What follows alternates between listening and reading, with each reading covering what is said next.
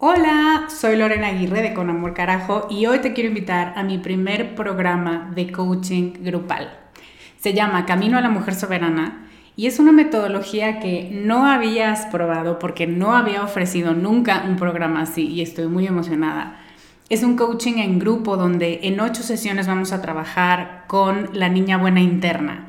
Vamos a trabajar un bloqueo por sesión que estás cargando que no te permite construir una vida plena porque se activan respuestas de tu niña buena interna. Y te voy a dar una práctica para ejercitar una habilidad que contrarreste este bloqueo y, muy importante, vas a tener el input, las vivencias y las mejores prácticas de tus pares, de otras que están igual de interesadas que tú en trabajar con esta niña y con esta soberana y de quienes te vas a enriquecer mucho. Entre las habilidades con las que vamos a trabajar está el merecimiento, usar tu deseo como brújula, aprender a recibir, la autorregulación emocional y cuatro habilidades más. Este es un grupo reducido, tenemos 15 sillas y una de ellas puede ser para ti. Te invito a que vayas a descubremasdeti.com diagonal camino para revisar las ocho habilidades completas la metodología mayormente explicada, los planes de pago y para que veas dónde nos puedes encontrar si tienes preguntas. Te esperamos allá para recorrer este camino juntas. I'm Sandra, and I'm just the professional your small business was looking for. But you didn't hire me because you didn't use LinkedIn jobs. LinkedIn has professionals you can't find anywhere else, including those who aren't actively looking for a new job but might be open to the perfect role, like me. In a given month, over 70% of LinkedIn users don't visit other leading job sites. So if you're not looking on LinkedIn, you'll miss out on great candidates like Sandra. Start hiring professionals like a professional. Post your free job on linkedin.com/achieve today. Bienvenida con Amor Carajo. Este es un espacio para hablar sobre todas tus emociones sin juicios, para abrazar tu imperfección, para aceptar todo lo que eres y para desarrollar autocompasión. Me da muchísimo gusto que estés aquí. Si quieres sumarte a mi lista de correo para saber más de mí y de mis programas, deja tus datos en descubremasdeti.com diagonal lista. ¿Empezamos? Hola, ¿cómo estás? Me da mucho gusto saludarte hoy en este primer capítulo de junio, que ya empieza bueno, no empieza. Ya casi es la mitad del año. Siempre me impresiona junio. no sé por qué. Pero sí me parece que el tiempo pasa muy rápido, tan relativo y tan precioso. Así que feliz inicio de junio, de el mes en el que inicia el verano, o bueno, oficialmente, pero quién sabe lo que Pachamama diga y cuando diga que esto empieza, porque ya esto es una locura. Yo soy Lorena Aguirre y soy coach emocional y de autocompasión radical. Y me da mucho gusto saludarte hoy. Quiero decirte que tengo en este momento abiertos dos lugares para coaching. Así que si has estado pensando en trabajar conmigo, este es el momento. Puedes ir a descubremasdeti.com diagonal coaching y ahí puedes revisar y puedes aplicar para empezar un proceso conmigo. Eh, hoy te quiero compartir algunas ideas de un libro de Mark Lesser que es, probablemente lo conoces, es un coach de negocios y es fundador de varias empresas y creo, o por lo menos como llegó a mí, por lo que es más reconocido es porque es un maestro zen, un maestro de la filosofía budista.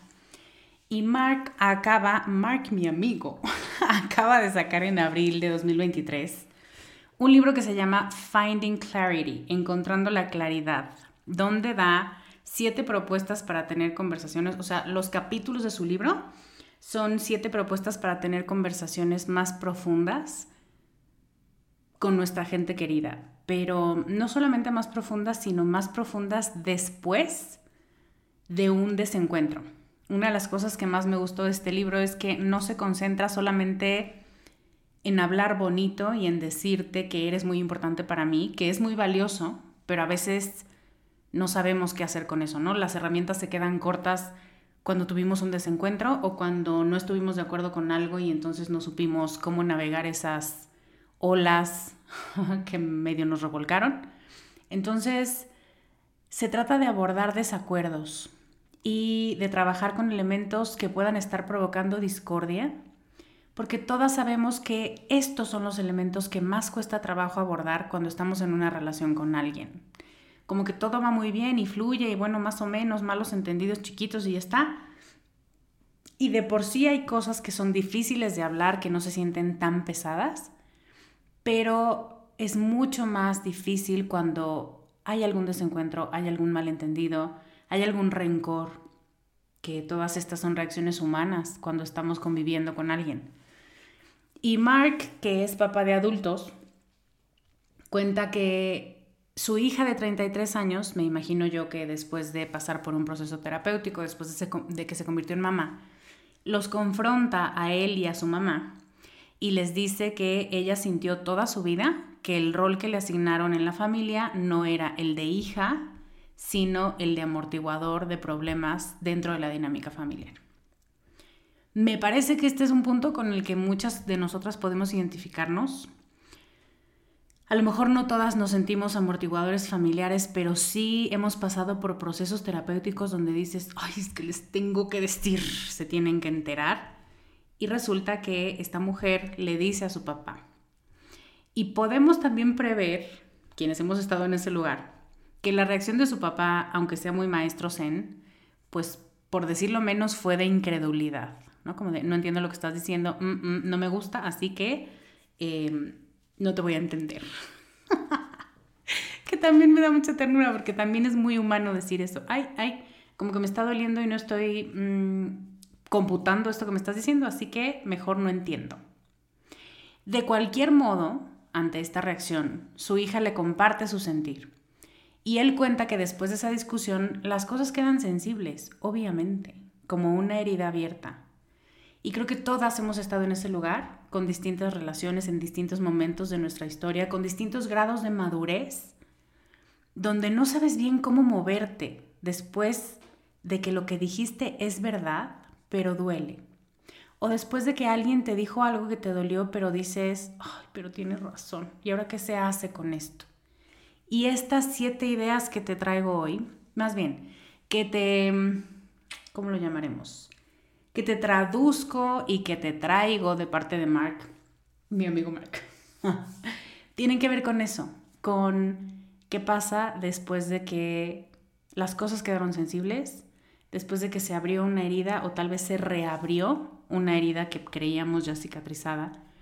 ¿Qué pasa? Se acaban las relaciones, te fastidias y dices, miren, ya saben que ya, al carajo ya olvidemos esto de intentar resolverlo porque ya parece que nunca va a... Em, pues eso, poderse resolver ni salir adelante. Y precisamente para eso están estas siete ideas, para poder retomar la conversación de una manera valiente y llegar a construir cambios tangibles y constructivos para la relación y para cada miembro de la relación, debería decir. Y antes de compartirte, hay una cosa que Mark no dice, pero que a mí me parece muy importante mencionar, porque no la podemos dar por sentado y es que para llegar a acuerdos y para construir puentes sólidos en tu relación con alguien más, necesitamos voluntad de ambas partes. Es imposible que tú cargues con la responsabilidad de rescatar, de sostener o de revivir un vínculo con alguien más cuando eres la única que está interesada en hacerlo. Y eso se lo digo a todas mis complacientes, a todas las que el capítulo pasado les cayó como anillo al dedo, las que queremos sobreproteger y cuidar y decir, está bien, cúlpenme a mí, no pasa nada. Es importante saber, porque muchos de los tips de Mark van a ser tomando en cuenta, pues esto, dando por sentado que ambas partes quieren llegar a un acuerdo. Pero nosotros hemos vivido que a veces no, y que a veces el rol que hemos jugado como la hija de Mark en nuestra familia y en nuestras relaciones y vínculos en general es, bueno, está bien, yo soy la que cede yo soy la que dice, ok, ya olvídenlo, no pasa nada. Sí, sí, sí, les perdono, ya, ya estuvo.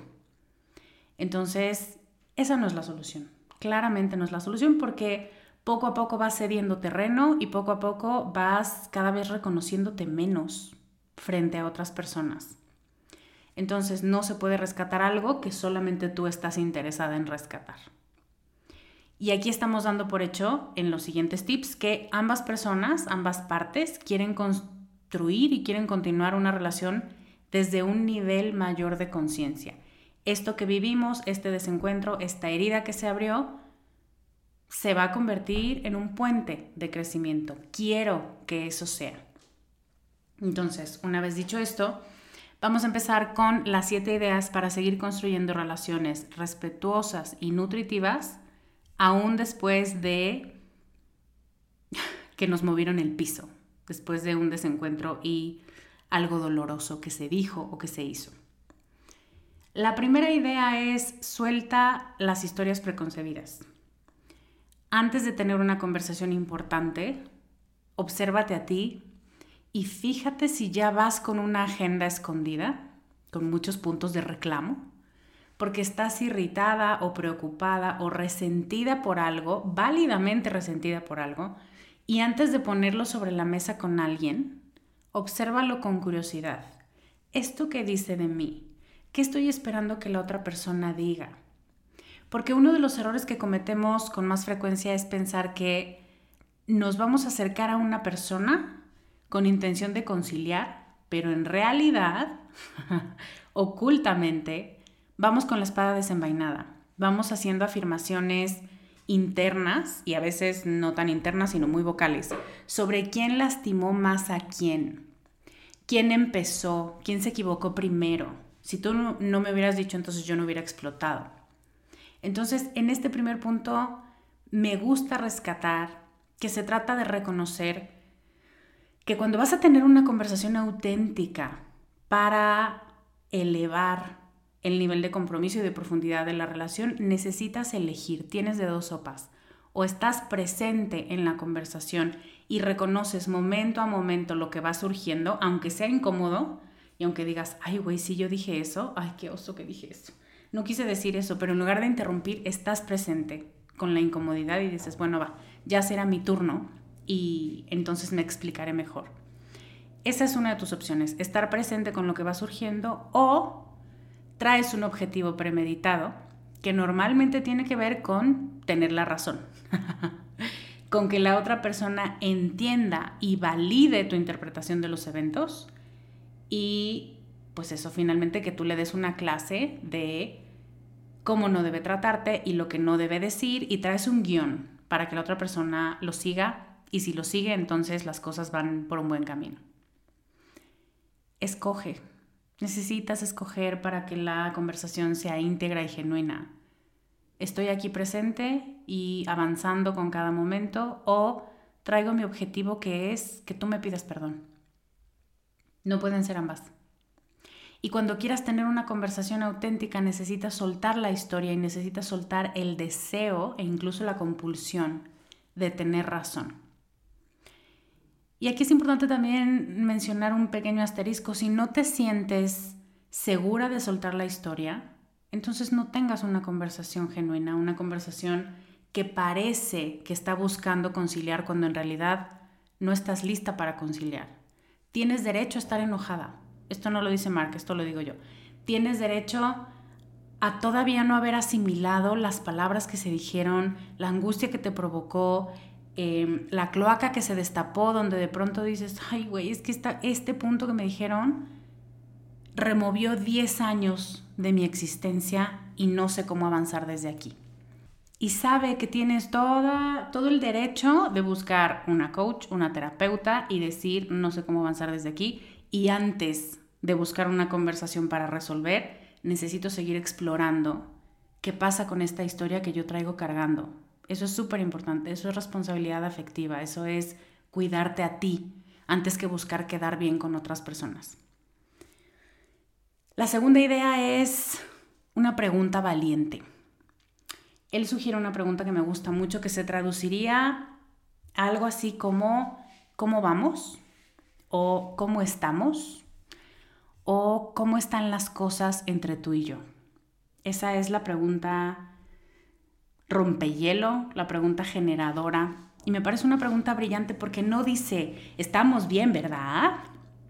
no se asume que como ya pasó el momento álgido y como ya pasó tiempo, este componente mágico que le damos al tiempo está terrible, porque es como, ay, no lo ha superado, pero ya pasó una semana, o un mes, o un año, o 20 años. Entonces yo pensé que solita las cosas se acomodaban. Me parece fundamental que la pregunta quede abierta. ¿Cómo están las cosas entre tú y yo?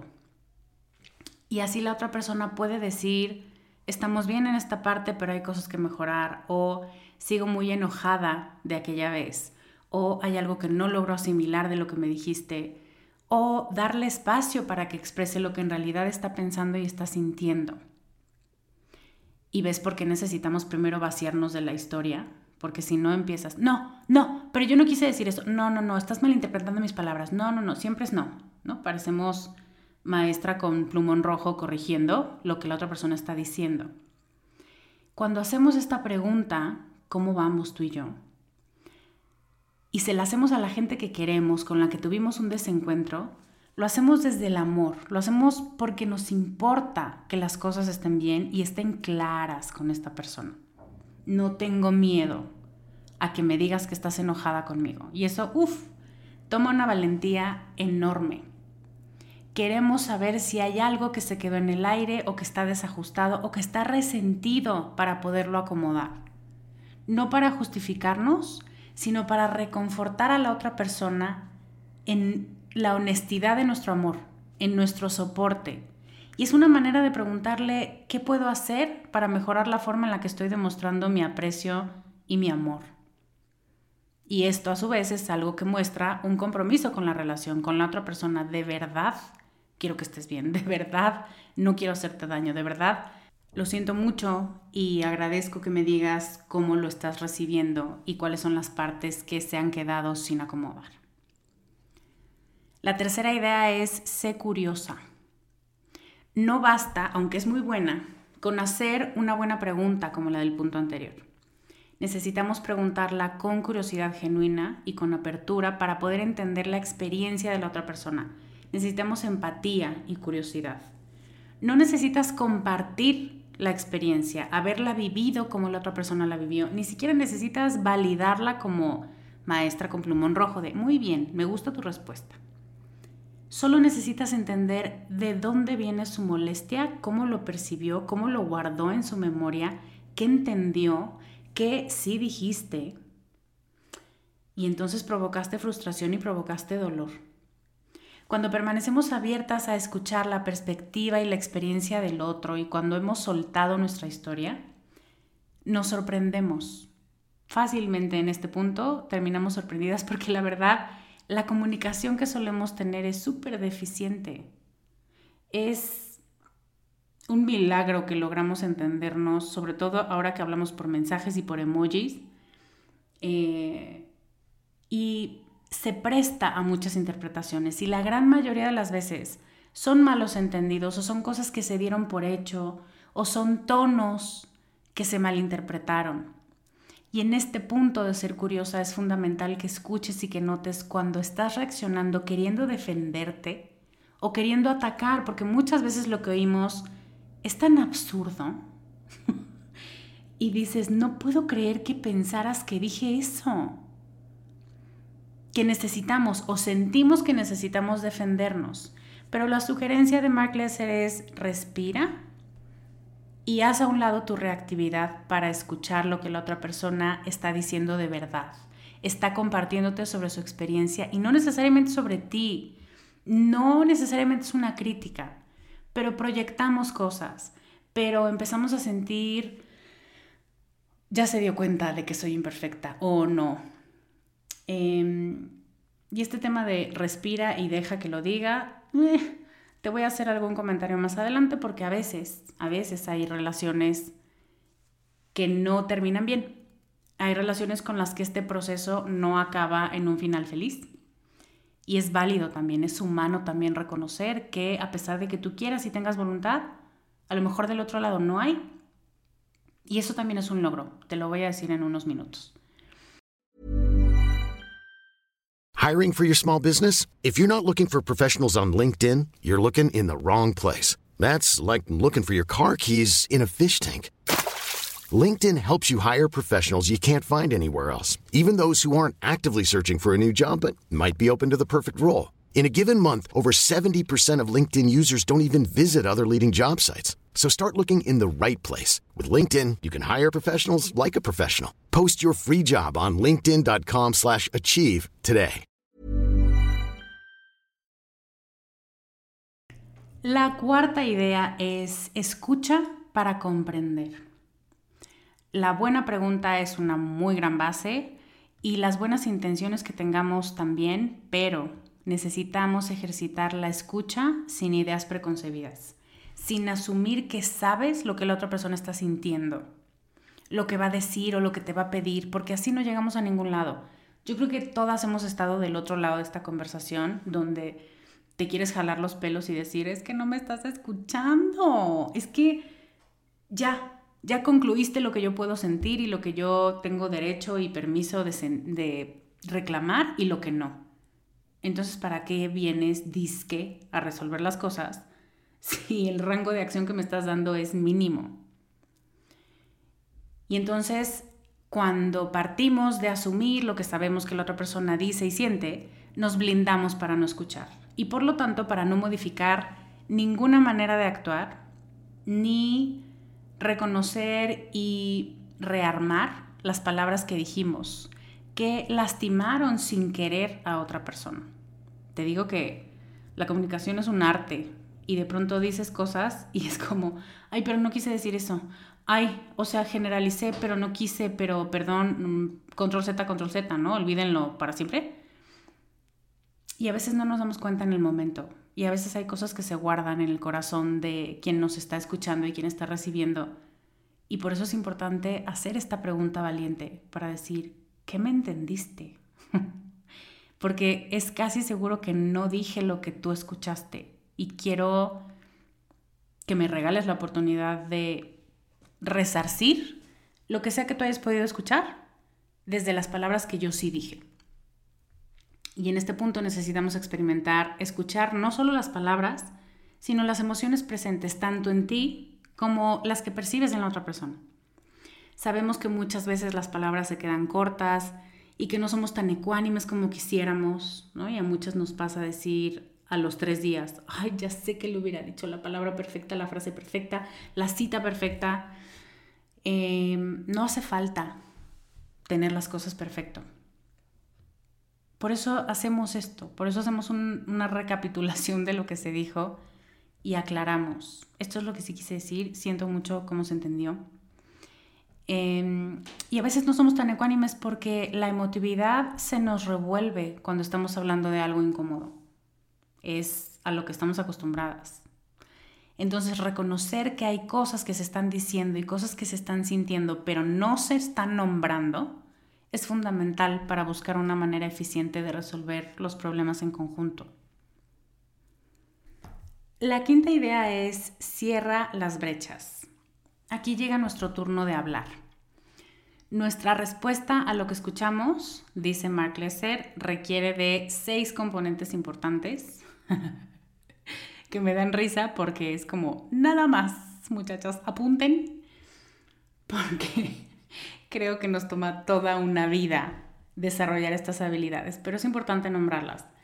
Apertura, confianza, compasión, claridad, honestidad e integridad. De verdad creo que estos pueden ser valores que rigen toda tu vida y no son solamente para una conversación.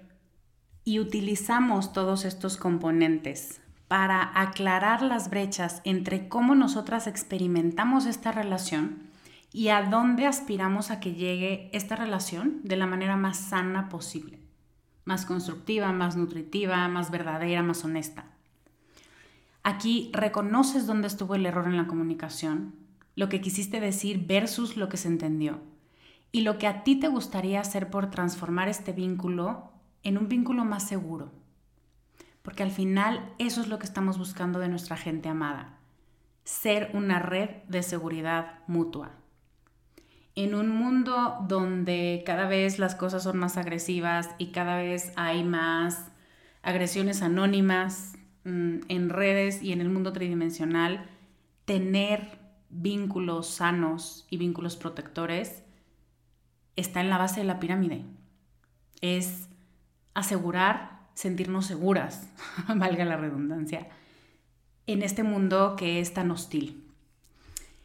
Y aquí, Mark no lo dice, pero yo, como alguien que he tenido varias conversaciones incómodas con personas que a la larga no se quedaron en mi círculo interno, íntimo, puedo decirte que cuando no hay voluntad en la otra parte, probablemente a este punto 5 ya llegaste frustrada y enojada porque te diste cuenta en la conversación, en cómo la otra persona está poniendo los hechos sobre la mesa, de que no le interesa acordar nada, de que está más concentrada en lastimarte como ella se sintió lastimada que en llegar a acuerdos.